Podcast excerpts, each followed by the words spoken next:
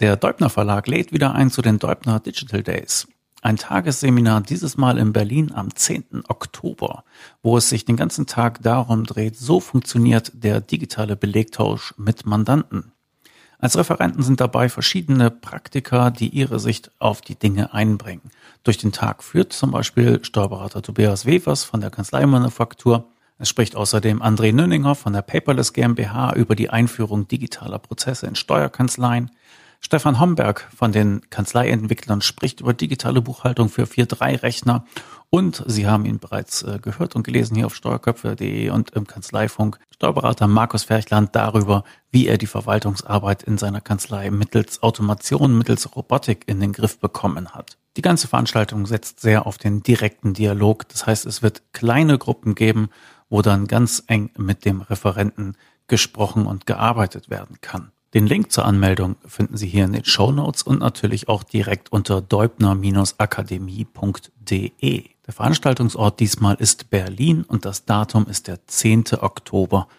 Das Seminar findet statt von morgens um neun bis nachmittags um halb fünf. Also, falls Sie sich für die Details der Digitalisierung die Schwierigkeiten bei der Einführung in der Kanzlei informieren wollen, mit Beratern und Kolleginnen und Kolleginnen sprechen wollen, die da vielleicht schon weiter sind und wer viel Erfahrung gesammelt haben, dann sind die Deubner Digital Days eine gute Adresse. Anmeldung, wie gesagt, unter deubner-akademie.de oder einfach hier den Link in den Show Notes aufrufen. Einen herzlichen Dank an den Deubner Verlag für die Unterstützung des Kanzleifunks. LexOffice setzt seinen Siegeszug durch die Reihen der Mandanten und der Steuerberater weiter fort. Inzwischen sind mehr als 2000 Steuerberater und Steuerberaterinnen in der Steuerberatersuche von LexOffice registriert und dort als LexOffice kundige Berater aufzufinden. Falls Sie noch nicht dazugehören, dann hat LexOffice jetzt ein interessantes Angebot für Sie. Und zwar können Sie jetzt das LexOffice Starterpaket für 0 anstatt 159 Euro bekommen. Was ist in diesem Paket drin? Jede Menge Wissen. Und zwar persönlich vermittelt. Und das ist der Clou. Wenn Sie das Starterpaket bestellen, dann bekommen Sie eine persönliche Begleitung in die Digitalisierung. Ein Kanzleibetreuer wird mit Ihnen die drei Schritte gehen, die Sie gehen müssen, wenn Sie Mandanten mit LexOffice betreuen möchten. In einem persönlichen Beratungsgespräch wird erstmal Ihr persönlicher Bedarf analysiert. Dann legen Sie gemeinsam Maßnahmen fest, einigen sich auf Ziele und Termine und planen die nächsten Schritte. Zweite Phase. Da geht es um das Onboarding der Kanzlei. Das heißt, auch wieder im persönlichen Besuch durch einen Kanzleibetreuer werden Ihre Mitarbeiter und Sie in der Benutzung von LexOffice geschult. Und in der dritten Phase geht es um das Onboarding der Mandanten. Auch dabei bekommen Sie persönliche Unterstützung durch den Kanzleibetreuer. Dann sehen Sie auch, ob Sie vernünftig geplant haben, ob alles funktioniert wie bestellt. Und wenn das nicht der Fall ist, dann werden Sie mit dem Kanzleibetreuer die nötigen Prozessanpassungen noch vornehmen und dann können Sie selber fliegen. Dieses persönliche Betreuungspaket gibt es, wie gesagt, zurzeit für 0 statt 159 Euro. Also anmelden lohnt sich. Am schnellsten geht das natürlich auf lexoffice.de-steuerberater oder auf steuerköpfe.de in den Deals. Dort finden Sie auch den Eintrag von LexOffice. Also, nicht lange zögern, sondern lassen Sie sich persönlich beraten und mit in die Cloud helfen. Mit den Kanzleibetreuern und dem Starterpaket von LexOffice. Dann gehören Sie dazu. Dann können Sie das nächste Mal, wenn ein Mandant fragt, äh, können Sie auch LexOffice antworten mit, aber sowas von. Denn Sie haben ja nicht nur sich und Ihre Mitarbeiter durch den Kanzleibetreuer schulen lassen, sondern haben mit dem Kanzleibetreuer LexOffice in Ihre Kanzleiabläufe eingebaut, so dass Sie das sicher beherrschen und leicht Mandanten aufnehmen können. Also lexoffice.de-steuerberater, dort das kostenlose Starterpaket bestellen und durchstarten. Ein herzlichen Dank an LexOffice für die Unterstützung des Kanzleifunks.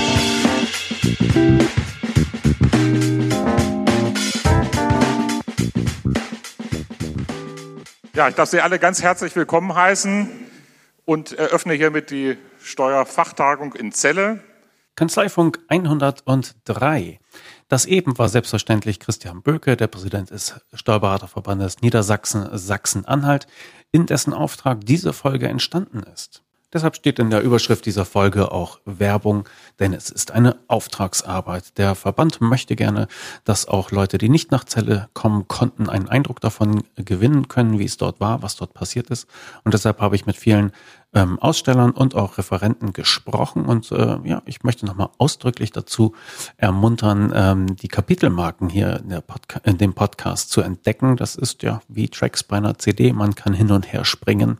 Und ich habe das alles vernünftig unterteilt, damit Sie einfach zu Ihren Lieblingsfiletstücken springen können, so wie Ihnen das beliebt. So, dann kommen Sie mal mit in die Fachausstellung. Wir fangen natürlich an äh, mit dem derzeitigen äh, Shootingstar der, der Steuerberatungswelt. Ich stehe jetzt hier direkt äh, in der Ausstellung bei der Steuerfachtagung Zelle und als erstes muss ich natürlich zur berühmtesten Firma im Steuerberatermarkt weltweit zurzeit gehen. Und das ist welche Firma, Benjamin? Das ist Contool. Hallo Klaas. Moin. Euch ist was passiert, etwas äh, Kurioses. Ihr seid jetzt weltberühmt. Was ist genau passiert? Erzähl doch mal. Ja, weltberühmt, vielleicht nicht ganz, aber wir sind sehr stark in Südostasien, Malaysia, Indonesien vor allen Dingen, Singapur. Äh, hat Contool tatsächlich einen Riesensprung gemacht, über eine Million Klicks die letzten drei, vier Tage. Und zwar, weil Contool ein Slang-Ausdruck. Na, das wollen wir da gar nicht wissen. also ihr seid natürlich so äh, famos berühmt, weil ihr Controlling anbietet für kleine und mittlere Unternehmen. Das ist doch richtig, oder? Das stimmt, das stimmt. Also wir machen hauptsächlich Controlling-Lösungen für kleine, mittlere Unternehmen und natürlich für Steuerberater. Das ist das Besondere an Contool. Okay, aber ihr hattet eine dreistellige Anzahl von Facebook-Fans, habe ich gesehen. Und dann hat es ein Wochenende gegeben und jetzt seid ihr bei 3600 bei 5000 inzwischen. Wir sind mittlerweile bei 5200. Eieieiei. Tendenz steigend. Gut, dann darfst du jetzt aber doch erzählen, warum das so ist. Ja, Contool ist auch für seine Controlling-Fähigkeiten in Indonesien berühmt berüchtigt. Ähm, es kommt aber, dass ähm, Contool ein Slang-Ausdruck in Indonesien ist ähm, für ein männliches Körperteil. Und das hat ein Blogger am Freitag gepostet und seitdem nimmt es, nimmt es wirklich Fahrt auf. Mittlerweile kommt es zurück nach Deutschland. Ähm, wir waren im Stern, in der Süddeutschen Zeitung. Selbst meine Eltern haben das in ihren lokalen, in ihrer lokalen Zeitung heute Morgen gesehen, ähm, dass es in den Printmedien ist. Im Moment äh, ist der RBB bei uns in den Büros in Berlin und das nimmt wirklich Fahrt auf. Das hat uns wirklich überrascht. Das freut uns, vor allen Dingen, weil das meiste positiv ist. Also 99 Prozent der Posts sind wirklich positiv und das freut uns wahnsinnig. Und wir machen den Spaß gerne mit die meisten haben sich ja gefreut und äh, haben dann irgendwas drunter geschrieben, haha, und noch viel Glück oder so etwas. Ähm, es gab auch ein paar Leute, die haben sich entschuldigt für unflätigere Kommentare ihrer, ihrer Landsleute. Man hat auch gesehen bei den Kommentaren, euch hat das auch total überrascht. Ihr wusstet überhaupt nicht, was da auf euch zukommt, aber ihr habt dann reagiert. Äh, ich sehe es hier gerade auf deinem Laptop. Was habt ihr da genau gemacht? Ja, wir haben einfach die Themen aufgegriffen, die, die unsere unsere neuen Follower und Freunde aus Indonesien ähm, einfach wollten. Wir haben einen neuen Webshop eingerichtet. Äh, dort kriegt man Merchandise von Contool, was wir uns hätten nie vorstellen können, dass es, dass es da auch so eine Nachfrage gibt. Aber das, das nimmt auch Fahrt auf. Äh, wir posten einfach Sachen, die die Leute freuen sich, dass sie, ähm, dass sie einfach jemanden gefunden haben, die das auch mitmachen, die das sich nicht böse nehmen, die sich nicht zu ernst nehmen und da wollen wir einfach, einfach mit dabei sein und es macht uns einfach riesen Spaß. Okay, ich danke dir. Gerne. Wunderbar. Jetzt stehe ich bei Fastdoc mit Emmy Oettinger. Emmy, hallo. Hallo Klaas. Was ist geschehen, seitdem du bei uns im Podcast warst? Haben die Leute nachgefragt? Gibt es eure Firma noch? ja, unsere Firma gibt es noch und äh, sie wächst und gedeiht. Wir ähm, entwickeln uns ja auch stetig weiter, haben seit wir das letzte Mal gesprochen haben noch zwei neue Fragebögen in unser Arbeitgeberportal eingestellt und äh, ja, arbeiten fleißig daran, uns A zu verbreiten und B weiterzuentwickeln, sodass die Anwendung für alle schick ist. Die Anwendung macht was? Nochmal in zwei Sätzen. Die Anwendung äh, ist ein digitaler Personalstammdatenfragebogen. Kanzleien haben in der Praxis das Problem, dass diese Dinge unausgefüllt tatsächlich zur Verfügung gestellt werden. Der Mitarbeiter muss hinterher telefonieren, der Prozess ist unterbrochen. Wir machen das Ganze kurz gefasst digital. Ohne Medienbruch, Importdatei einspielen. Schön.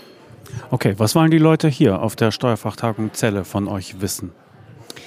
Die Leute interessiert tatsächlich, ob die Daten, die eingetragen werden, wirklich eins zu eins in das DATEV-System übernommen werden. Und da ist die Antwort ja.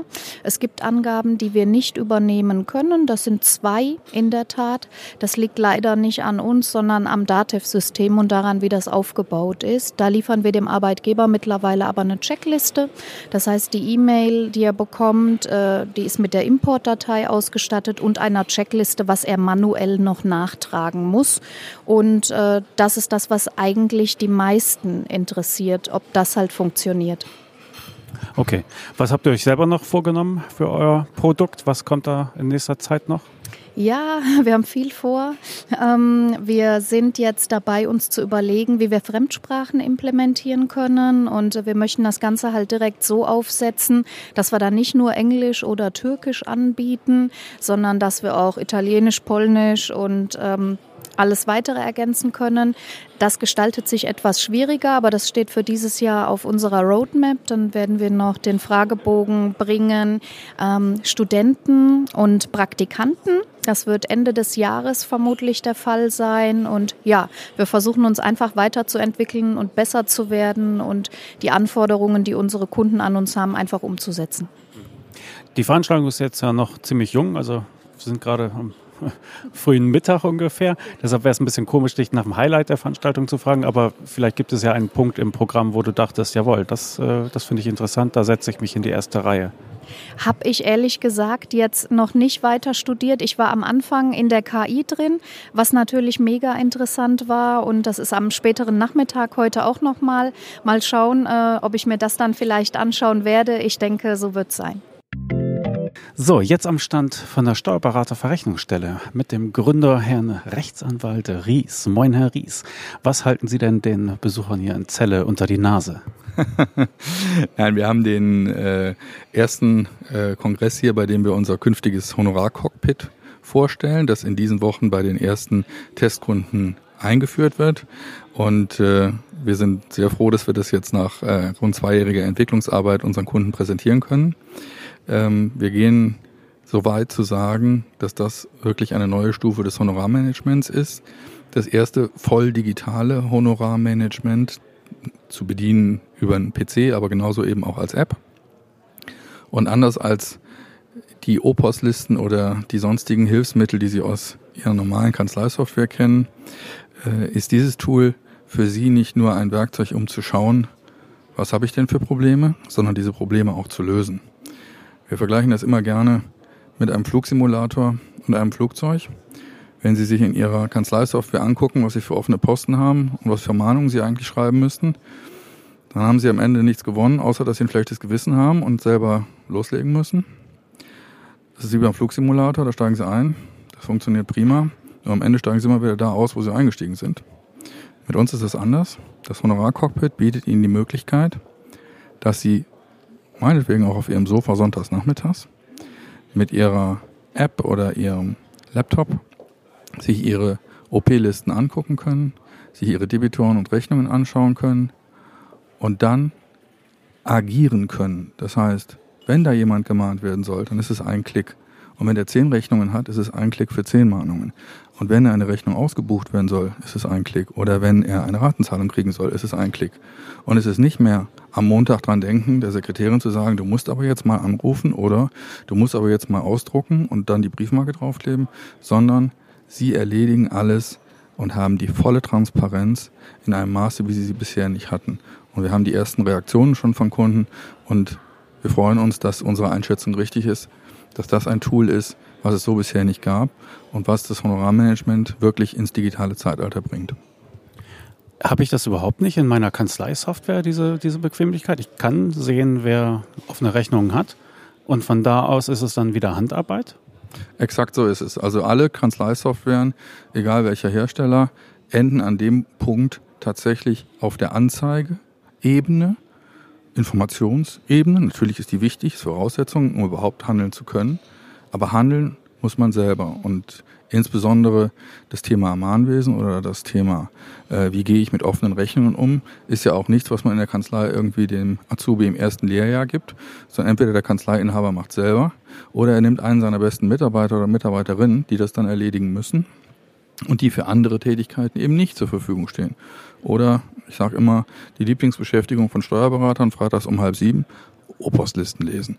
Und das ist aus meiner Sicht nichts, wo man seine Zeit sinnvoll verbringt, sondern das kann man anders machen.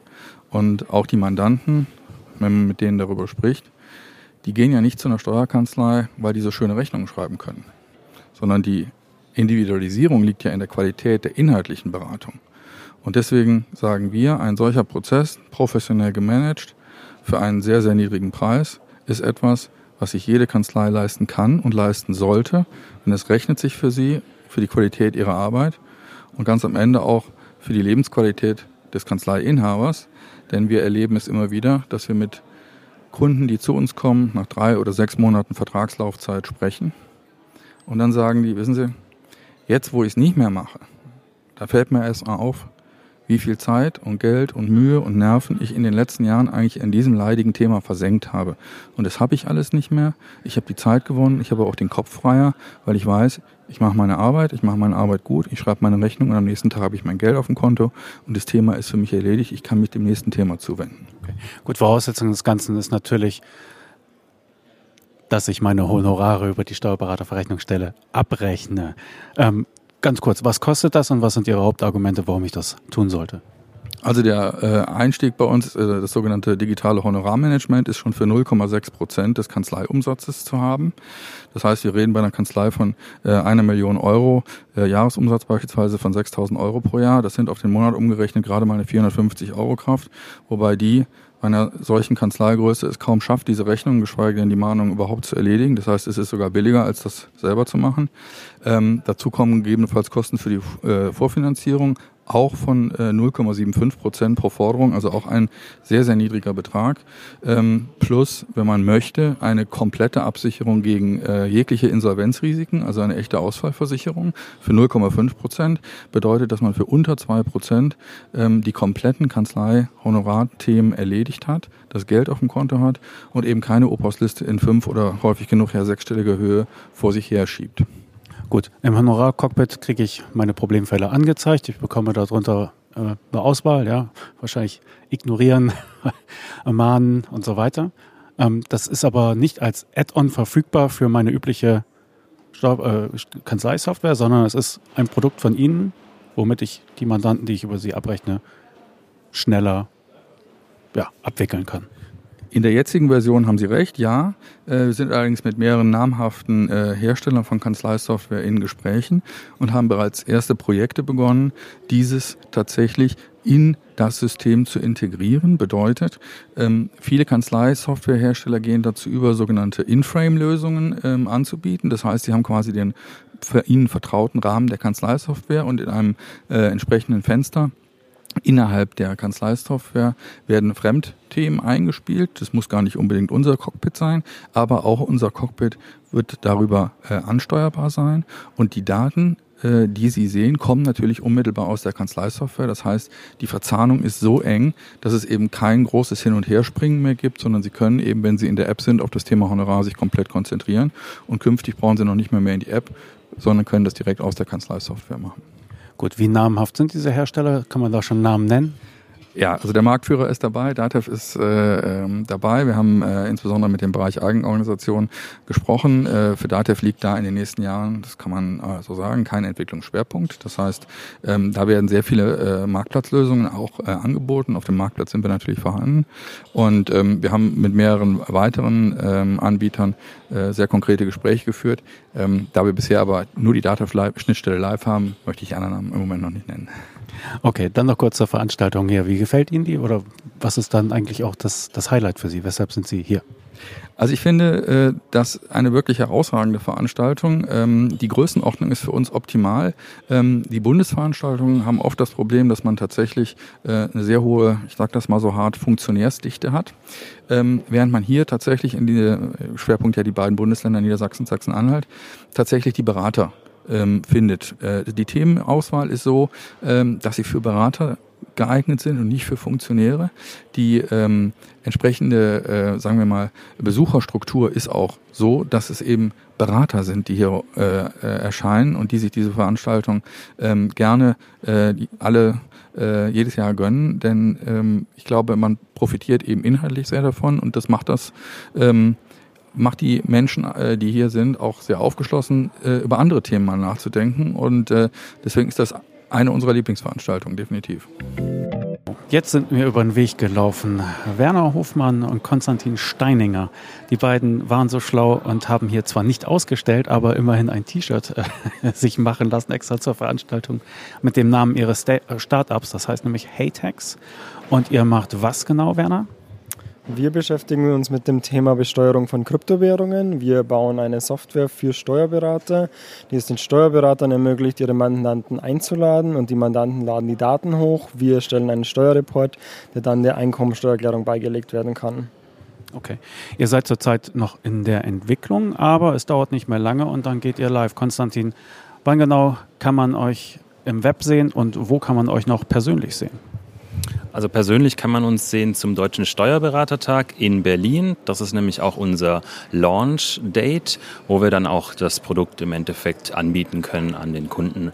Unsere Webseite ähm, wird auch in den nächsten Tagen bzw. Wochen dann auch zum ähm, Anfang Oktober fertig sein und online. heytex.de Kannst du das einmal buchstabieren, sicherheitshalber? H-E-Y-T-A-X.de also eigentlich ganz einfach. Gut. Aus welcher Ecke kommt ihr? Dass man sich äh, als Entwickler mit Steuerberatung beschäftigt, ist selten. Dass, äh, dass man dann noch einen steuerlichen Hintergrund hat, ist, glaube ich, noch seltener. Was ist euer Hintergrund, Werner?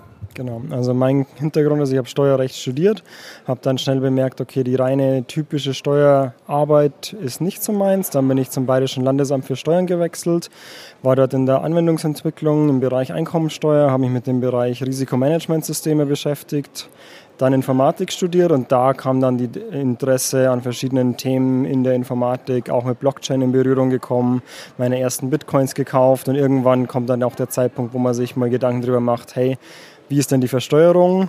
Okay, das konnte ich mir noch selbst erklären, aber das dann tatsächlich zu machen, war dann sehr, sehr aufwendig und dann habe ich nach Tools gesucht. Es gab nichts zu diesem Zeitpunkt und dann eben angefangen, mich mit dem Thema näher zu beschäftigen. Was sind denn die Probleme, wenn ein Steuerberater für jemand anders Bitcoins abrechnen soll? Mhm. Also die Hauptprobleme sind, dass es sehr viele Transaktionen gibt und ähm, im Endeffekt die komplette Erklärung selbst erstellt werden muss. Würde ich die, gleichen Vorgänge mit Aktien machen, dann habe ich eine Bank und eine Bank erstellt mir den Steuerreport. Mache ich genau das gleiche mit Kryptowährungen, muss ich meinen ganzen Steuerreport selbst machen. Was im Kryptobereich relativ üblich ist, sind Tauschvorgänge. Ich tausche eine Kryptowährung gegen eine andere Kryptowährung. Dann, wie die Experten wissen, man muss den ähm, Preis zum Zeitpunkt des Tausches ermitteln. Das ist sehr aufwendig. Man muss dann über Internetseiten gehen, über Börsen, versuchen irgendwie den Preis zu ermitteln. Das machen wir alles automatisch.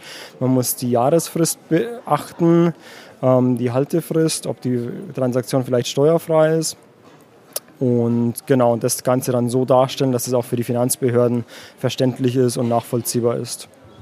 Wie groß ist denn da so der Bedarf im Steuerberatermarkt, Konstantin? Habt ihr da Anwenderfragen? Lecken sich die Leute die Finger nach sowas?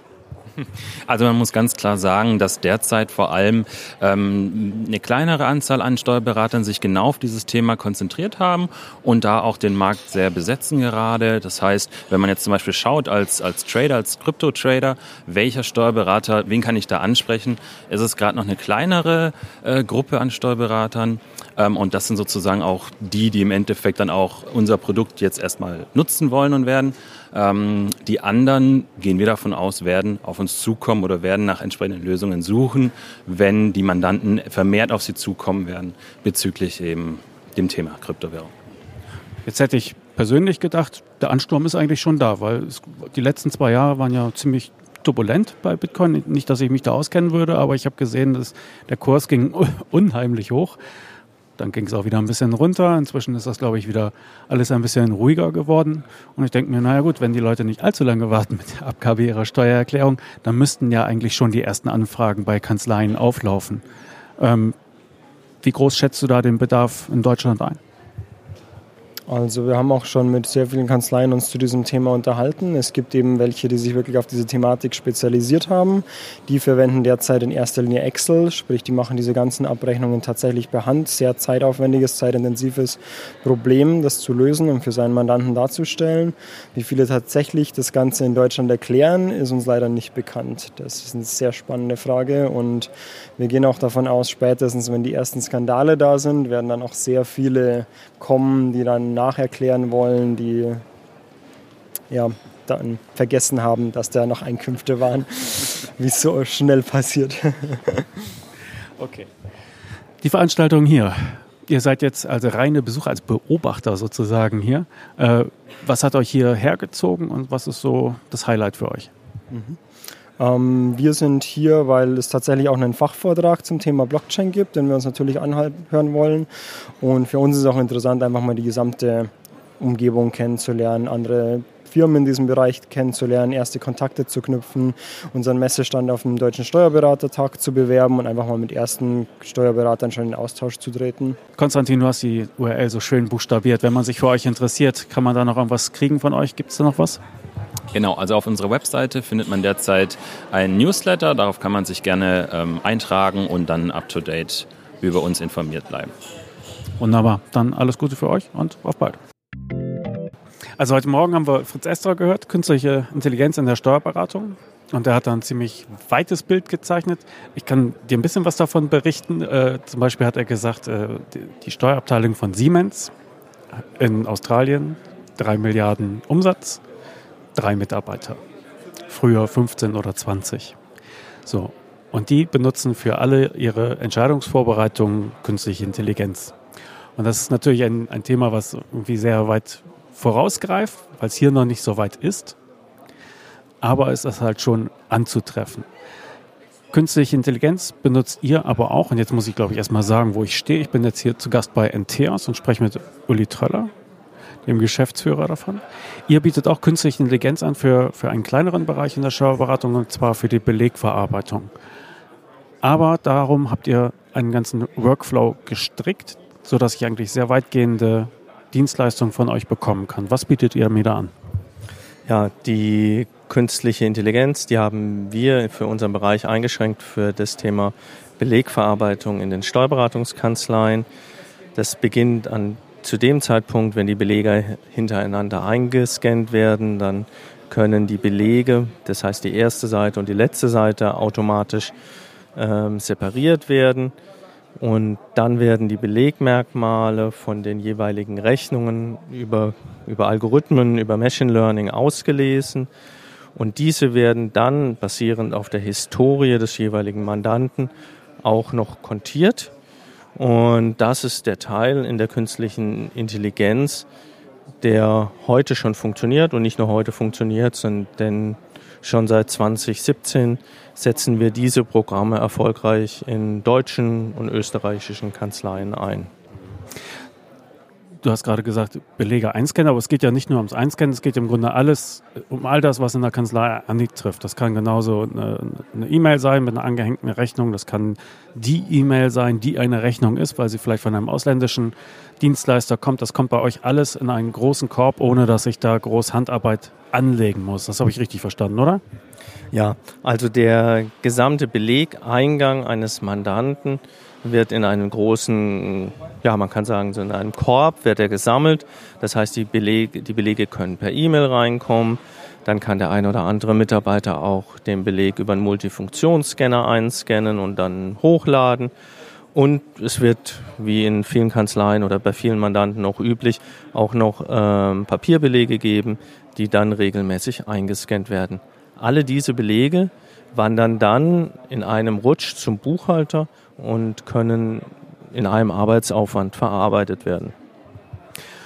Wie weit ist das verbreitet in der Steuerberatung deiner Beobachtung nach? Ja, ähm, ich glaube, da tut sich so langsam so eine kleine Schere auf. Ähm, größere Kanzleien hatten in den Jahren ja, 2011 bis 2015 noch kein so großes Interesse. Das hat sich dramatisch gewandelt Dort gibt es dann das ein oder andere Mal gibt es auch schon einen Chief Digital Officer, der sich um das Thema äh, bemüht. Aber größere Kanzleien, und das sind so Kanzleien, sagen wir mal, ab 60 Mitarbeitern und mehr, das aber auch ganz klar die Big Four, ähm, die haben sich dem Thema angenommen und mit denen führen wir gemeinsam Projekte durch.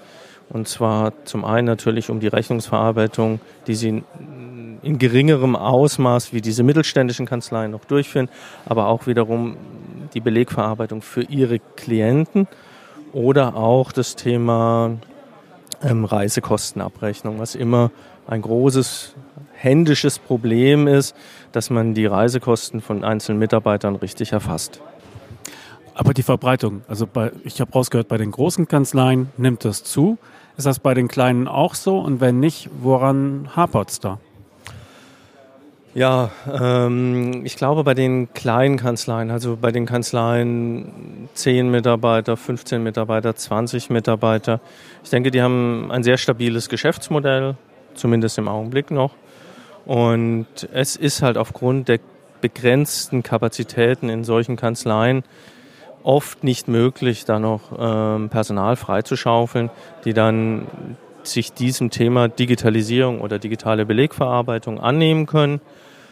Ähm, obwohl es mit Sicherheit jetzt ähm, Zeit wird, sich mit dem Thema zu beschäftigen, aber ja, das ist halt eine Frage der Opportunitäten. Also was ist für die Kanzlei im Augenblick gerade wichtiger? Und da sehe ich das halt, dass die größeren Kanzleien das erkannt haben und diese ist ja eine Investitionsentscheidung, dass die diese Investitionsentscheidung ähm, gefällt haben, dass die Mitarbeiter schulen, dass die Softwareauswahl durchführen, denn die meisten bleiben, werden nicht, werden auch in Zukunft nicht bei einem Softwareanbieter bleiben, sondern werden heterogene Systemlandschaften aufbauen. Und da tun sich kleine Kanzleien erfahrungsgemäß schwerer. Keine, kein Personal, was sich was die Mitarbeiter schult, kein Personal, was sich grundsätzlich annimmt, mit den Mandanten zu sprechen und letztendlich auch keine IT-Mitarbeiter, die äh, dann von den IT-Systemen die Aufgaben übernehmen können. Okay. Die Technologie ist aber am Start. Und das ist noch ein Punkt, den ich ansprechen wollte. Ihr seid ja nicht nur bei den Steuerberatern aktiv. Um was für Kunden kümmert ihr euch noch? Und um was für eine Größenordnung reden wir da eigentlich, wenn du sagen magst? Ähm, wir betreuen in dem Markt ähm, von kleinen und mittelständischen Kunden betreuen wir nur Steuerberatungskanzleien.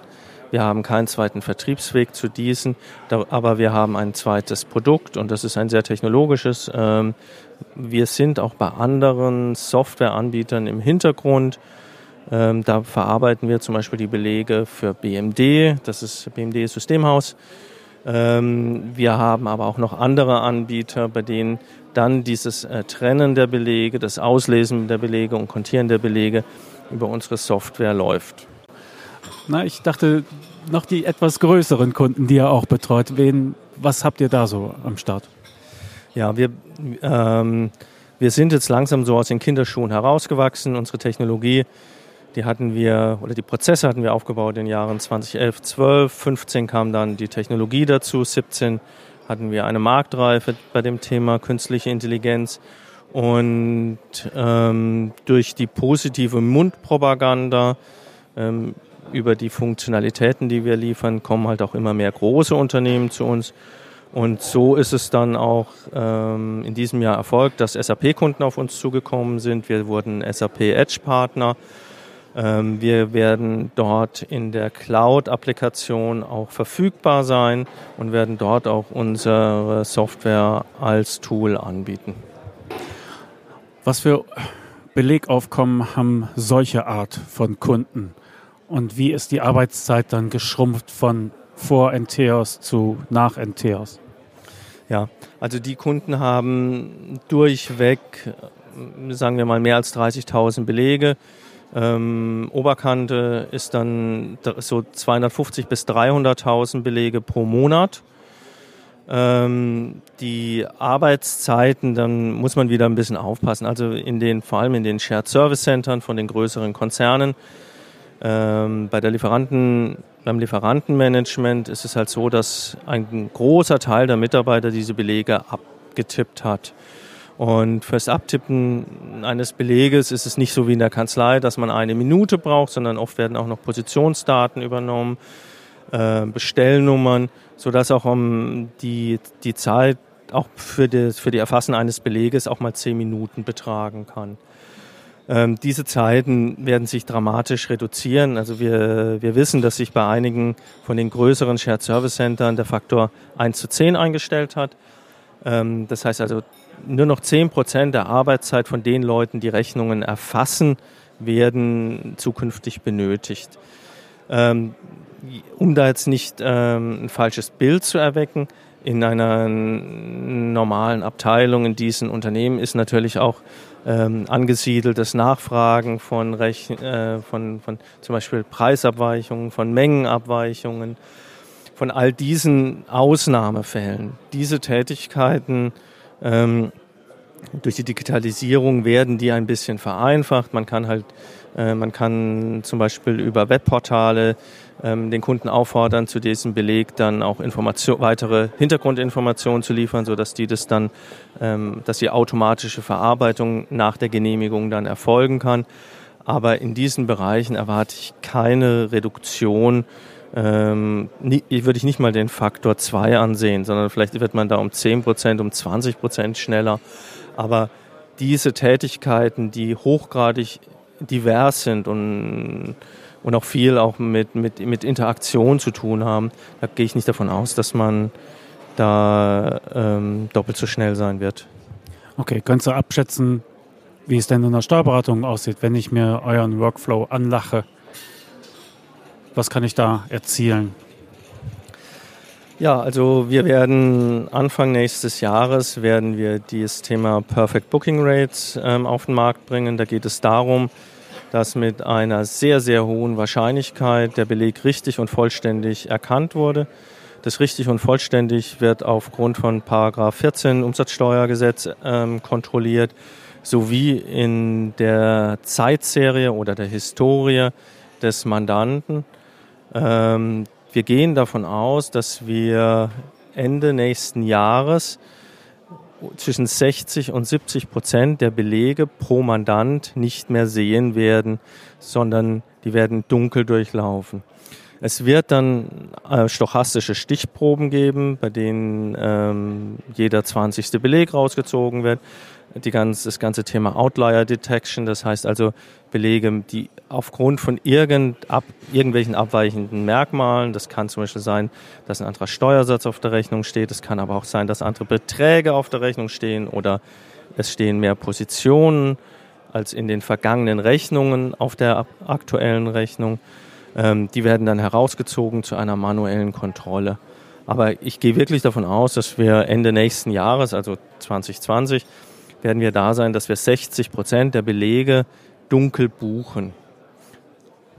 Interessanter Begriff, den habe ich so noch nicht gehört. Dunkel buchen klingt ja fast ein bisschen bedrohlich, aber man sieht es halt einfach nicht mehr. Ja, die laufen durch, sie werden maschinell erkannt, sie werden maschinell verarbeitet und man kann mit einer sehr hohen Wahrscheinlichkeit davon ausgehen, dass das richtig so ist und zur Sicherheit baut ihr da diese Stichproben nochmal ein. Ne? Wenn ich mich informieren will über NTEOS und über das Kanzleiportal, was ihr anbietet, wo gehe ich da am besten hin? Ähm, zwei Möglichkeiten. Wir sind auf einigen Messen. Wir sind auch ähm, zum Ende dieses Jahres in Berlin auf dem Steuerberatertag. Ähm, alternativ ähm, auf www.enteos.com. Und die dritte Möglichkeit, ähm, anrufen, E-Mail schreiben und wir beantworten dann gerne die Fragen. Ja, es läuft. Wunderbar. So, jetzt stehe ich hier bei Carsten Görlitz von Smart Eagle. Was haltet ihr den Leuten hier unter die Nase? Ja, wir präsentieren ja unseren Honorarrechner für Steuerberater, der ja quasi einmal eine Transparenz in der Abrechnung bringt, gleichzeitig auch noch eine Vergütungsvereinbarung und Schnittstellenvereinbarung. Und ja, diesen Rechner haben wir selber in unserer eigenen Kanzlei Texigel im Einsatz.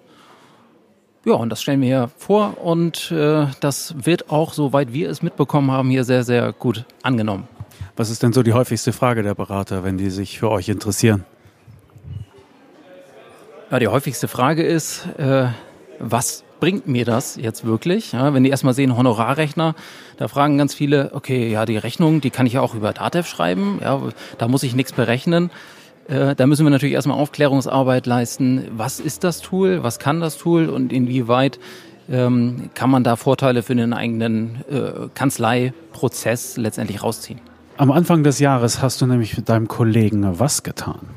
Ja, wir haben uns äh, einmal zusammengesetzt, so wie wir das jährlich machen, und dann alle Preise uns einmal angeschaut und äh, gegebenenfalls erhöht. Also im Regelfall mindestens die Inflation, aber auch bestimmte Einzelleistungen, die wir eventuell bisher gar nicht oder zu wenig bepreist haben, die erhöhen wir dann und unsere Mitarbeiter kommunizieren das über den Honorarrechner dann äh, entsprechend mit unseren Mandanten, sodass das Ganze auch angenommen wird und sich ja auch dieses Jahr wieder nicht mal ein Mandant beschwert hat und entsprechend die neuen Preise auch hingenommen hat. Und bei Neumandanten haben wir jetzt auch seit Anfang des Jahres einen neuen ähm, Honorarprozess, dass wir einfach ja die Einrichtungsgebühr, die wir vorher eigentlich nie genommen haben. Ich nehme mal ein Beispiel, die Telekom.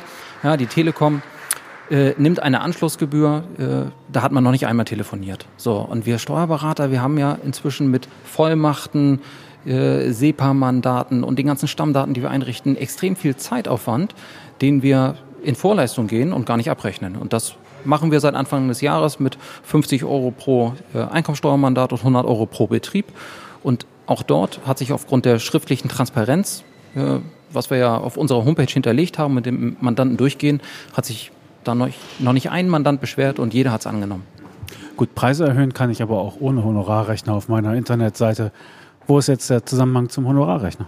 Der Zusammenhang äh, zum Honorarrechner ist natürlich der, dass die Preise ja transparent sind. Ja, und zwar einheitlich auf der Homepage hinterlegt, sodass jeder Mandant genau weiß, okay, äh, ein anderer Mandant mit den gleichen Voraussetzungen zahlt hier das Gleiche. Und in anderen Kanzleien, das ist auch heute hier wieder bei der, Steu äh, bei der Steuerfachtagung herumgekommen, da gibt es sehr differenzierte Preismodelle. Also äh, viele Mandanten laufen auch mal unter Deckungsbeitrag, einige äh, werden richtig gut abgerechnet, aber so die, die Einheitlichkeit ist nicht dabei. Und ähm, ja, das ist das, was der Honorarrechner bietet und natürlich noch, noch viele weitere Vorteile, gerade im Bereich der Mitarbeiter. Also die Mitarbeiter wissen natürlich A, was abzurechnen ist und B, welche Leistung sie erbringen sollen, da sie ja genau sehen, welche Zusatzleistung hat der Mandant gewählt.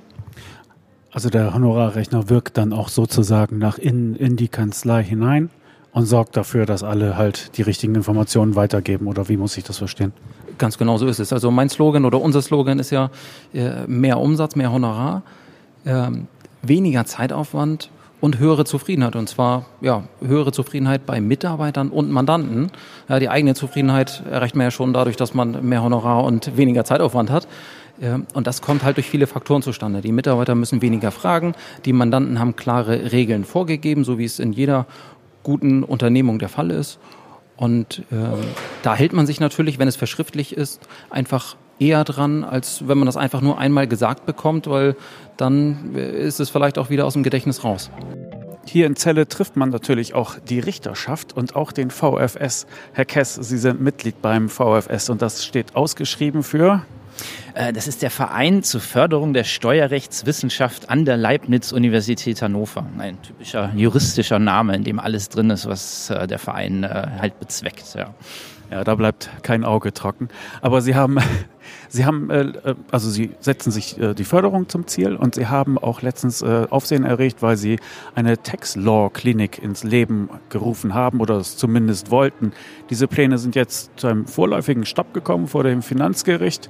Was ist da passiert und was sind die nächsten Schritte? Also das Problem ist, dass äh, die Tax-Log-Link, erstmal kurz erklären, was es ist. Das ist eine unentgeltliche äh, studentische Steuerberatung, also eine Steuerberatung von Studenten für Studenten unter Anleitung von Anwälten. Ähm, und das Ganze ist äh, nach dem Steuerberatungsgesetz derzeit noch ähm, rechtswidrig, also verboten. Äh, anders als für andere Rechtsgebiete, Mietrecht, Pensionsrecht, äh, Arbeitsrecht, äh, wo halt sowas möglich ist, ist es im Steuerberatungsgesetz fürs Steuerrecht verboten und dagegen wollen wir halt mit dem Verein äh, vorgehen. Wir wollen so eine Tax Law Klinik errichten und ähm, ja, äh, weil wir aber nicht damit anfangen können, denn das Anfangen wäre eine Ordnungswidrigkeit, haben wir jetzt ähm, letztes Jahr beim Finanzgericht Niedersachsen ähm, eine Feststellungsklage erhoben ähm, mit dem Ziel halt äh, fest festzustellen, dass dieses Verbot äh, rechtswidrig ist. Ähm, das Finanzgericht hat äh, vor kurzem entschieden. Allerdings hat es äh, ja, äh, zu unserer Überraschung oder Enttäuschung ähm, die Klage für unzulässig äh, behandelt. Es hat gesagt, wir hätten kein Feststellungsinteresse, äh, weil es wäre uns zumutbar, diese Textlog-Link zu starten. Das heißt also, es wäre zumutbar, eine rechtswidrige Handlung zu begehen. Ja? Kurz gesagt, das Finanzgericht hat uns gesagt, ihr könnt rechts oder ihr sollt rechtswidrig handeln, dann bekommt ihr Untersagungsverfügung vom Finanzamt und gegen die könnt ihr klagen. Aber äh, vorher nicht. Und äh, jetzt stehen wir so ein bisschen äh, ja, bedröppelt da oder ein bisschen ratlos, weil äh, ich als selber Richter des äh, Niedersächsischen Finanzgerichts und äh, Vorsitzender dieses äh, ja, sag ich mal, Vereins aus äh, Juristen und Wirtschaftswissenschaftlern, wir möchten keine rechtswidrige Tat begehen. Wir möchten nicht ordnungswidrig handeln.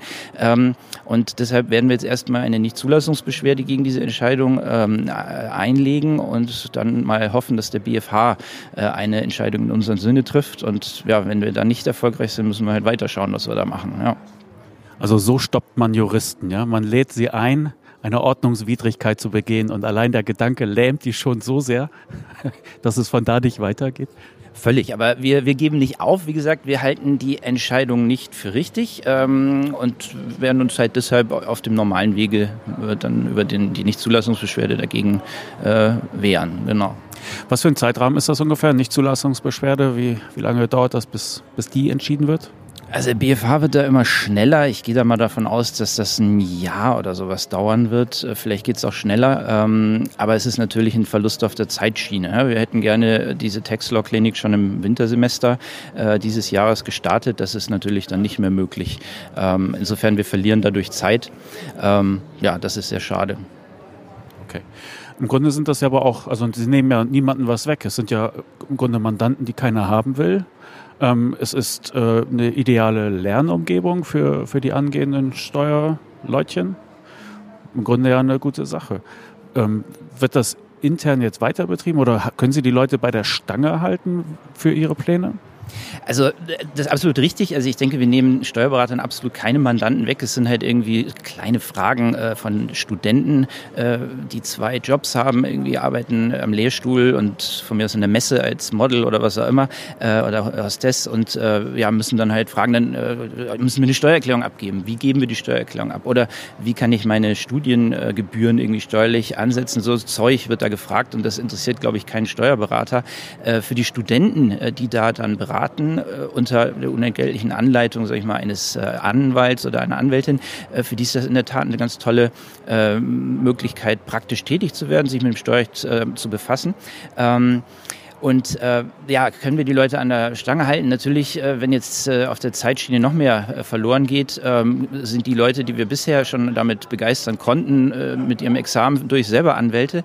Äh, aber es kommen ja Studenten nach und äh, ich denke, auch die können wir mit der Idee begeistern und dafür gewinnen. Also äh, irgendwann, denke ich mal, und da bin ich zuversichtlich, fangen wir mit dem Projekt an. Ja. Okay. Sie haben auch regelmäßig Veranstaltungen vom VfS. Was ist die nächste Veranstaltung, die, die ansteht? Machen Sie mal kurz Werbung. Danke äh, dafür. Ja, heute, äh, wir haben den äh, 4.9., richtig, ähm, fängt das äh, Strafverfahren in äh, diesen Cum-Ex-Geschäften an. Und äh, wir haben uns vorgenommen, zu diesem Thema Cum-Ex, äh, weil auch gerade irgendwie eine Entscheidung des Finanzgerichts Köln wieder ergangen ist, äh, das Thema Cum-Ex zu behandeln. Ähm, Cum-Ex vor den Gerichten haben wir es genannt, größter äh, Steuerbetrug aller Zeiten oder eklatant eklatante Gesetzes, äh, eklatantes Gesetzgebungsfehler. Ähm, und wir haben wirklich wieder bombige Referenten dort. Unter anderem äh, ja, wird äh, der Erfinder, so wird er zumindest äh, genannt, Hanno Berger, äh, nicht nach Deutschland kommen, äh, aus äh, bekannten Gründen. Er ist ja in der Schweiz. Ähm, aber er wird, äh, so haben wir es zumindest geplant, per Video zugeschaltet. Und ähm, ja, wir haben Herrn äh, Schabenberg beziehungsweise die Berichterstatterin vom Finanzgericht Köln da. Wir haben Professor Loritz, äh, der hat zugesagt, äh, da der die Cum-Ex-Geschäfte für legal hält.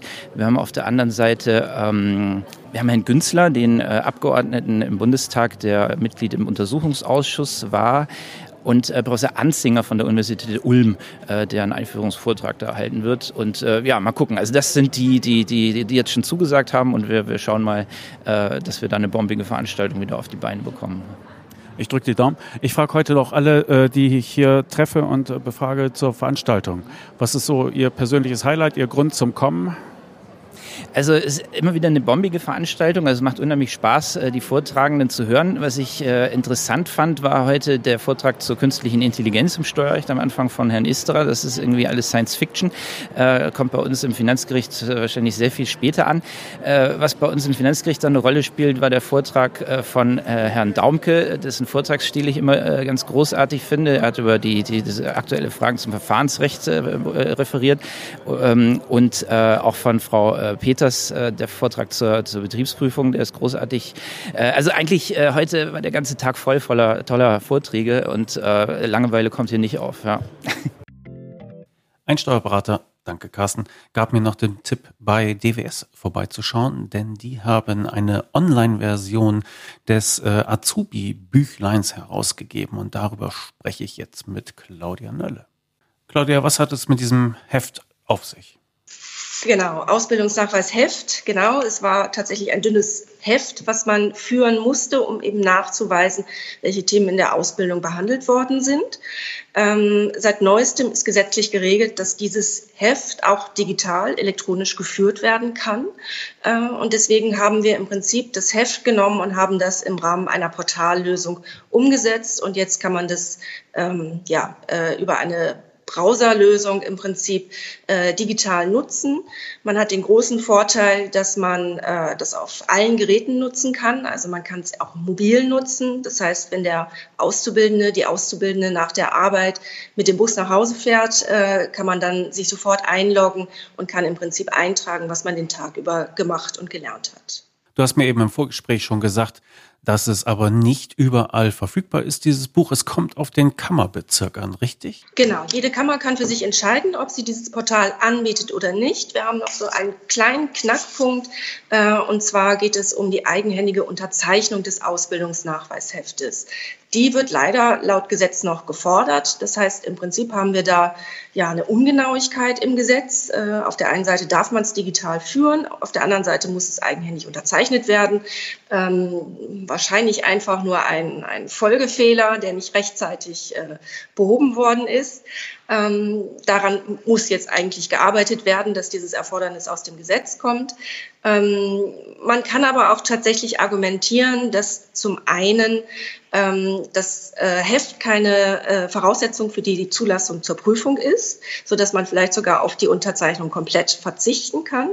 Und auf der anderen Seite kann man auch sagen, unser Portal ist so in sich geschlossen und jede Person, die damit arbeitet, wird von jemandem anderen identifiziert und authentifiziert.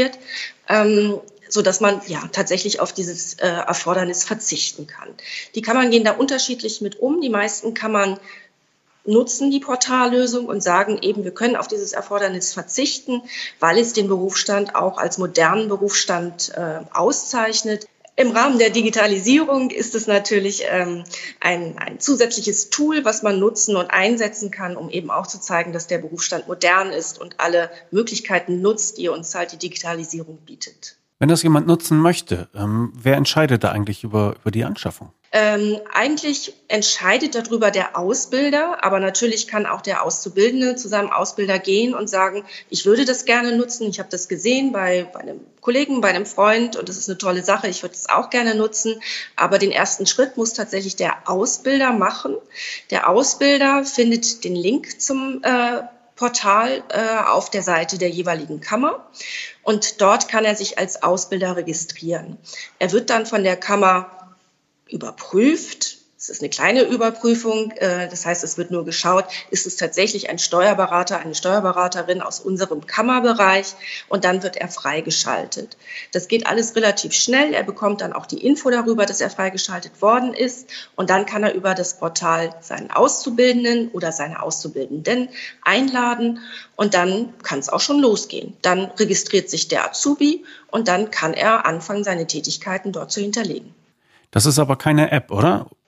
Ganz genau. Nein, es ist eine Internetseite, die er dann aufruft. Genau. Ähm, das ist eben auch das Schöne. Er kann es von jedem Gerät aus machen. Er braucht nichts extra zu installieren. Ähm, er kann das dann eben auch bei Freunden oder auch von anderen Geräten machen. Er loggt sich einfach mit seinen Personen, äh, per, mit seinen Zugangsdaten ein und dann kann es einfach losgehen. Wie muss ich mir die Nutzung dann genau vorstellen? Ich führe darin Tagebuch über das, was ich gelernt habe und zum Schluss gebe ich es ab oder, oder wie läuft das? Genau. Und zwar ähm, ist es im Moment ja auch schon so, dass das Heft auch immer äh, vom Ausbilder freigegeben werden muss und dann zur mündlichen Prüfung der Kammer vorgelegt werden muss. Das bilden wir auch alles digital ab. Ähm, das bedeutet konkret, dass der Azubi eine Woche mit seinen Tätigkeiten füllt. Er kann auch hinterlegen, äh, dass er am Montag in der Berufsschule war und dass er am Dienstag vielleicht Urlaub hatte. Und für den Mittwoch kann er dann stundengenau die einzelnen Tätigkeiten, die er in der Kanzlei erledigt hat, hinterlegen. Wenn er eine Woche fertig bearbeitet hat, kann er das seinem Ausbilder über das Portal zur Verfügung stellen. Der Ausbilder überprüft das, was der Azubi da angegeben hat ähm, und gibt es entweder frei oder aber er sagt, ähm, nee, irgendwas kann hier nicht stimmen, weil am Dienstag warst du doch in der Kanzlei und hattest keinen Urlaub. Dann wird es übers Portal zum Azubi zurückgesendet. Er kann es nochmal abändern, wenn er möchte. Wenn der Ausbilder damit einverstanden ist, dann gibt er es frei, wie eben schon erwähnt, und dann ist die Woche festgeschrieben. Dann kommt man da auch nicht mehr ran und kann auch nicht mehr nachträglich etwas ändern.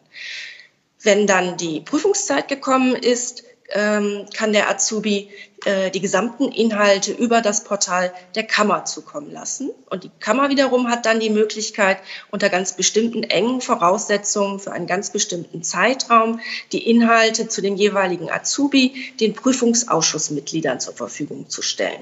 Also auch die können dann digital auf die ganz gesamten Inhalte zugreifen. Also Infos finde ich dann bei der jeweiligen Kammer und äh, und was kostet der Spaß dann? Es wird auf der Kammerseite verlinkt sein und die Kammern weisen natürlich auch darauf hin. Ähm, es gibt dann, äh, ja, mit den Ausbildungsverträgen werden ja auch weitere Informationen dann an die Kammer, äh, an die, an die Kanzlei versendet. Und da bekommt dann jede Kanzlei, die ausbildet, eben auch den Hinweis, dass es diese unterschiedlichen Möglichkeiten gibt. Einmal das Print, Heft, was es ja nach wie vor gibt. Dann gibt es auch die Möglichkeit, ähm, den Ausbildungsnachweis über eine ausfüllbare PDF zu führen. Das gibt es auch. Ja, und die dritte Möglichkeit ist dann eben diese Portallösung. Und da kann sich jede Kammer im Prinzip aussuchen, ob sie es anbieten möchte oder nicht. Das ist eigentlich auch genauso geregelt wie bisher auch. Die Kammern äh, haben bisher die Printhefte äh, bei uns eingekauft und wir bieten das den Kammern zum Selbstkostenpreis an. Das heißt, ein einzelnes Heft hat bisher ein Euro gekostet und zum selben Preis bieten wir dann auch diese Portallösung an. Das heißt, äh, für jeden Azubi wird für insgesamt drei Jahre ein Euro dafür fällig. Das heißt, der Azubi selber zahlt schon mal nichts. Richtig, ganz genau. Und für die Kammer ist es auch sehr kostengünstig. Jetzt hattest du mich vorhin darauf hingewiesen, dass ihr neuerdings auch einen äh, Podcast veröffentlicht. Erzähl doch mal darüber noch ein bisschen. Ja, sehr gerne, genau. DBS hat seit kurzem auch einen eigenen Podcast. DBS Neues aus dem Steuerrecht heißt dieser Podcast. Und äh, da berichten wir jede Woche über aktuelle Entwicklungen aus dem Steuerrecht. Und ich glaube, ja, das ist sehr spannend und sehr interessant gemacht. Und wer sich für Steuerrecht interessiert, sollte einfach mal reinhören. Soweit also Claudia Nölle vom DWS. Der Ehrlichkeit halber muss ich noch hinzufügen, dass wir uns auf der Zeller Steuerfachtagung dreimal über den Weg gelaufen sind und nicht die Zeit gefunden hatten, äh, das Interview zu führen. Deshalb habe ich das nachgeholt. Deshalb klang das jetzt auch alles ein bisschen anders, weil es nachträglich über Skype eingefügt wurde. So, aber zurück nach Celle. Tobias Fauter von Digitastik. Wie hast du den Tag heute erlebt hier auf der Zeller Steuerfachtagung?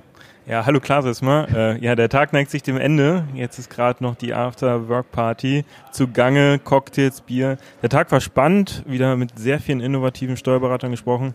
Ja, ab und zu muss man sich die Probleme anhören. Aber ich glaube, die Branche bewegt sich und an allen Ecken ändert sich was und kommt Neues hinzu. Mhm. Beschreib mal kurz die Dienstleistung, die du mit Digitastik anbietest. Ja, wir kümmern uns eigentlich um den kompletten Belegtransfer vom Mandanten zum Steuerberater. Wie kann das Ganze digital abgebildet werden? Ähm, ja, am besten direkt beim Steuerberater landen, sodass er gar nichts machen muss. Kümmern uns um den Support, um die Einrichtung der Lösung, vom Scanner über eine Apps, über E-Mail-Funktion äh, bis dann hin zum Cloud mit Zahlungsverkehr. Also ein richtiges Komplettpaket. Mhm, okay. Wenn interessierte Steuerberater an einen Stand kommen, was sind die häufigsten Fragen? Die häufigsten Fragen sind eigentlich, äh, ja, was könnt ihr? Das ist dann relativ klar zu erklären, aber dann, wie kann ich das Ganze an meinen Mandanten bringen? Wie äh, kann ich praktisch meinen Mandanten davon überzeugen? Äh, wie kann Digitesting mir dann da helfen? Und hier unterstützen wir den Mandanten und die Kanzlei besonders dann mit ganz vielen Möglichkeiten wie Aktionen, wie Anrufen oder Webinare. Also da sind wir sehr breit aufgestellt. Hm, okay. Du machst das ja jetzt auch nicht erst seit gestern. Hast du festgestellt, was sich irgendwie so verändert im Laufe der Jahre bei den Kanzleien? Wird das Thema ordentlich aufgegriffen und wie geht es voran? Ja, seit 2016 sind wir jetzt auch schon da. Also schon alter Hase fast. Ne? ähm, ja, ich glaube, die Kanzleien haben sich relativ schnell jetzt geändert. Ähm, die Kanzlei nimmt das Thema, gerade der Kanzleiinhaber nimmt das Thema immer mehr auf. Ähm, ich glaube, bei den Mitarbeitern ist noch Nachholbedarf und gerade wie klappt wirklich der Wissenstransfer vom Steuerberater zum Mandanten. Die beste digitale Lösung in der Kanzlei nützt nichts, wenn der Mandant es nicht nutzt. Hm, okay. Hattest du auch Zeit hier vom Tag was mitzunehmen oder hast du die ganze Zeit Standdienst gehabt? naja, Standdienst nicht. Ich war jetzt bei einem Vortrag der DATEV nochmal zum Thema Automatisierung. Das ist ja ein heißes Thema, ein Buchhaltungsautomat und was da nicht alles kommt. Äh, hier wurde über Blockchain geredet. Ich glaube, ganz viele Zukunftsthemen die ein oder andere Thema ist jetzt noch aktuell, das muss man jetzt nochmal abhaken und dann geht es in die Zukunft. Ähm, neue Anbieter habe ich kaum gesehen. Ähm, an sich sind es fast alles hier alte Hasen mittlerweile. Ja. okay, besten Dank, Tobias. Es gibt doch einen neuen Anbieter, den ich jetzt zum ersten Mal hier gefunden habe, gesehen habe. Bei mir stehen jetzt Marco und Stefanie. War das richtig? Nein. Ja. Doch. Doch. Ist alles Marco richtig. Und Marco und Stefanie Bogendörfer. Ihr bietet eine Software an für Steuerberater, die was kann, bitte, Marco? Unsere Software ist eine Cloud-Plattform für sicheren Datenaustausch, sichere Workflows äh, für zur Mandantenkommunikation für die Steuerberater und ihre Mandanten. Gut. Warum brauche ich das als Steuerberater, Stefanie? Weil ich sicherer und schneller und besser und vor allem komfortabler mit meinem Mandanten kommunizieren möchte, Dokumente einsammeln möchte, das Ganze voll automatisiert und der Mandant hat sogar auch noch Spaß dabei, das Ganze zu tun, um sie dann in meinen gewohnten Programmen weiter zu verarbeiten. Ist vielleicht nicht ganz fair gefragt, aber gibt es etwas, womit man eure Software vergleichen kann? Also ähm, es ist so, dass man zumindest die Hälfte unserer Software ähm, mit äh, vielleicht der Dativ Cloudbox äh, vergleichen kann, das heißt ein sicherer Datenraum.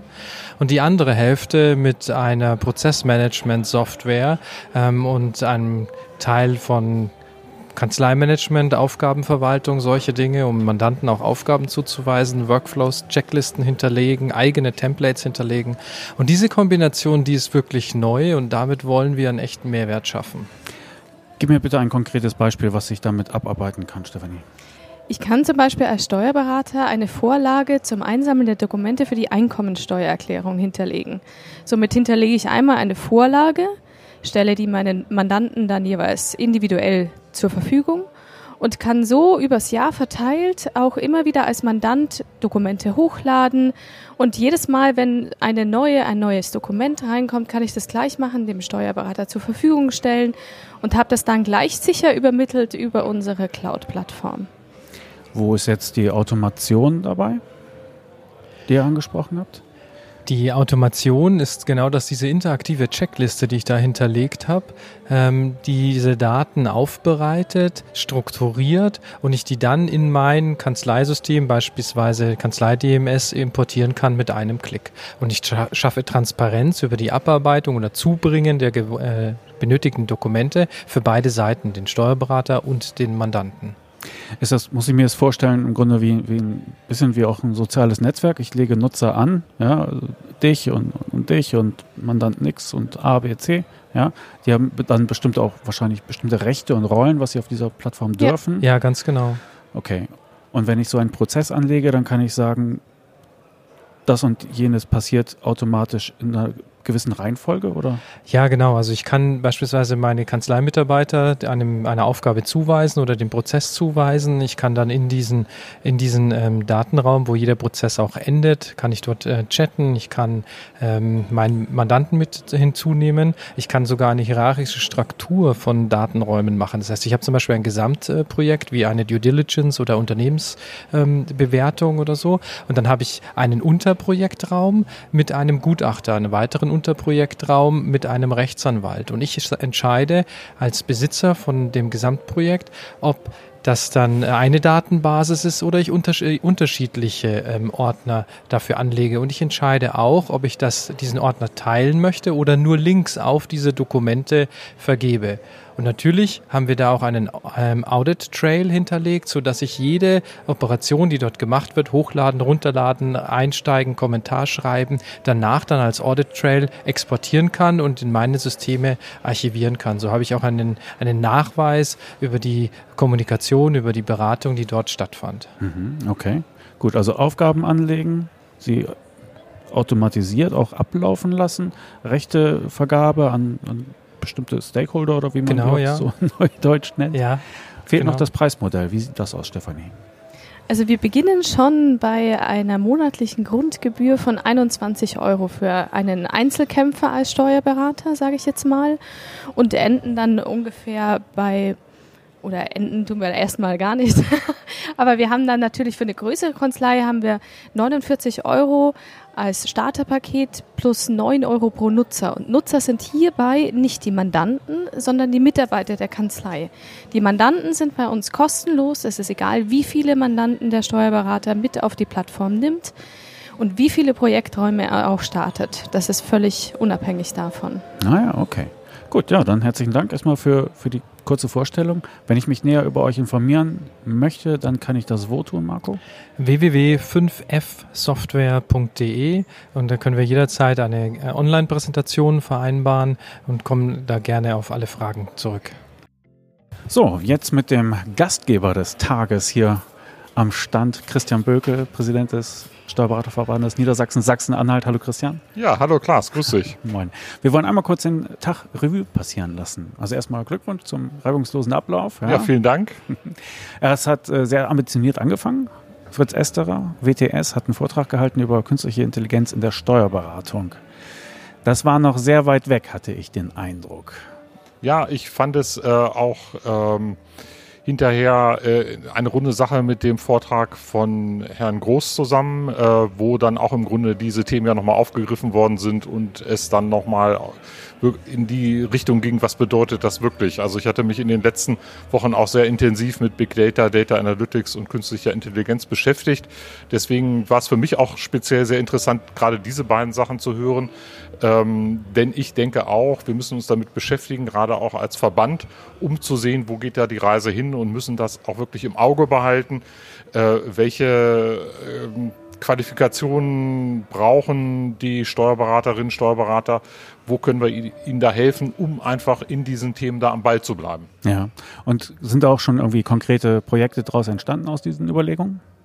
Naja, wir haben ja insgesamt die, ähm, also aus diesen Überlegungen noch nicht, wir haben ja insgesamt das Thema Digitalisierung allgemein, das ist ja so ein Zauberwort quasi für alles und äh, das umfasst bei uns natürlich die Heranführung der Kanzleien an die Digitalisierung mit dem mit der Fortbildung in sechs Tagen zur digitalen Kanzlei bis zu anderen Fortbildungen, wie erstelle ich eine Verfahrensdokumentation, was bedeutet Text Compliance. Das sind ja alles Themen, die da auch reinspielen. Aber ähm, ich habe eben auch für mich festgestellt, dass wir ähm, einfach auch äh, einen Zugang zu Daten brauchen. Ich hatte mich eben selber auch informiert, äh, hatte auch mit der DATEV gesprochen. Ähm, es gibt ja diese Schnittstellen bei Facebook, bei Google, API-Schnittstellen und die hat die DATEV auch, aber natürlich kommen wir über diese Schnittstellen immer nur an unsere eigenen Daten dran und das ist eben viel zu wenig. Und wenn wir da richtig was erreichen wollen, dann brauchen wir eben einen großen Datenverbund und da müssten wir eigentlich mit der Datev ins Geschäft kommen. Ja, das ist dieser sogenannte Data Lake, der auch von Fritz Esterer angesprochen genau, wurde, ja, ne? genau, der das eigentlich ist das, ja.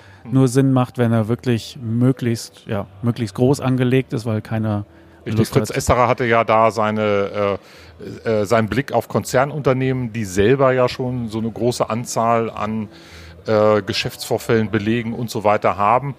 Unsere Klientel sind mittelständische Unternehmen, die von den Steuerberatern beraten werden und da äh, ist das natürlich eine viel kleinere äh, Anzahl von, von allem einfach. Und äh, die Faustregel ist, alles, was in ein Excel-Blatt passt, ist kein Big Data.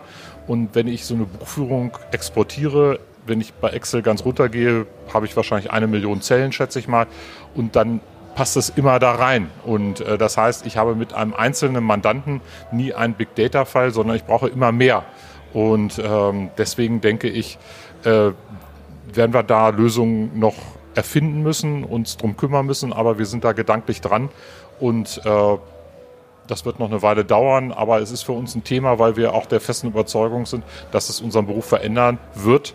Und wir legen Wert darauf, dass wir diesen Veränderungsprozess begleiten, moderieren und auch neue Produkte, die ja heute auch im Gespräch waren, ähm, den Steuerberaterinnen und Steuerberatern auch bewusst machen. Fritz Esterer hat auch aus Australien berichtet, von der Siemens Steuer, äh, Steuerabteilung dort, die irgendwie drei Milliarden Umsatz da irgendwie verwursten müssen und das mit drei Leuten schaffen, weil sie halt eine starke äh, Unterstützung durch ja, IT-Prozesse haben. Mhm. Später am Tag hat dann Stefan Groß von der Münchner Kanzlei PSP gesprochen und da ging es dann wieder so sehr um die Alltagsprobleme der. Genau, genau. Und das finde ich, dass das beides zusammen, sagte ich ja schon, das ist eigentlich dadurch eine runde Sache geworden, ja. Was sind denn so, wo, wo drückt die Niedersachsen und die Sachsen-Anhaltiner, wo drückt die der Schuh in ihrer Kanzlei Digitalisierung? Naja, ganz klar in der äh, Kooperation mit der Finanzverwaltung. Also da haben wir ja eine ganz wichtige Schnittstelle. Ähm, wir übertragen Daten zur Finanzverwaltung und äh, bekommen dann zurück äh, Be Beleganforderungen in Papier. Ich habe gerade auch noch mit Herrn Hilbers gesprochen und äh, dem Finanzpräsidenten Herrn Mayer und äh, auch aus ähm, äh, Sachsen-Anhalt.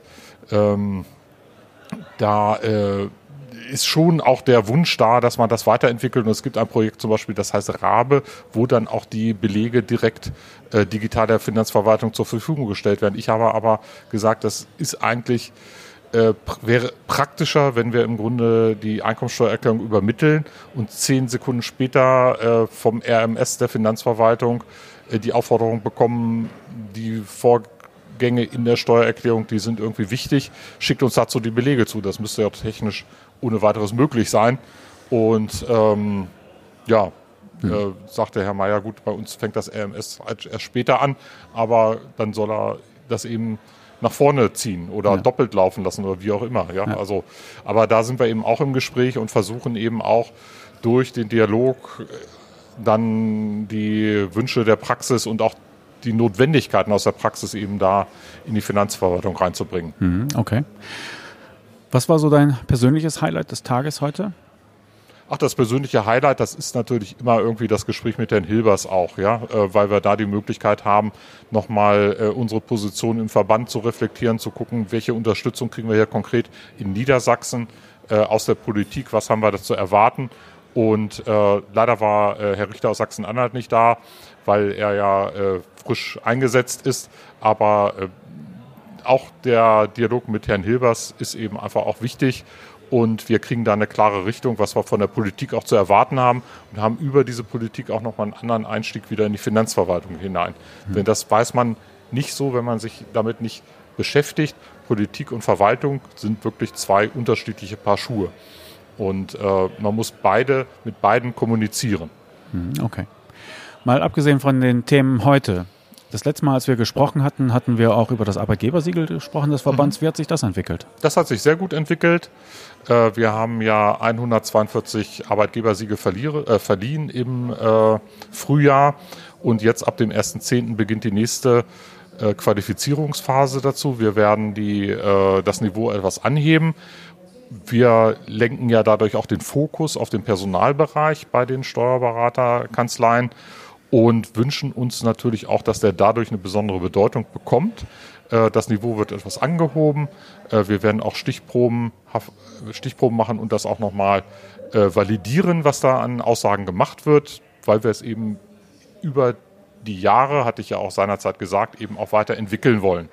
Und ähm, ich habe heute witzigerweise auch eine Rückmeldung von einem Kollegen bekommen, der sagt, er wollte mir mal ein Feedback geben zum Arbeitgebersiegel und er hat tatsächlich eine Initiativbewerbung von einem jungen Kollegen bekommen, äh, weil der auf der Homepage gesehen hatte, er hat das Siegel exzellenter Arbeitgeber und hat sich nur deshalb bei ihm beworben. Also bessere Bestätigung gibt es eigentlich nicht. Okay, gut, dann toi toi toi für morgen. Vielen Dank. Schönen Dank, dass ich hier sein durfte und äh, wir Sehr gerne. sehen uns wieder. Ja, bis dann. Ja, tschüss. Ciao.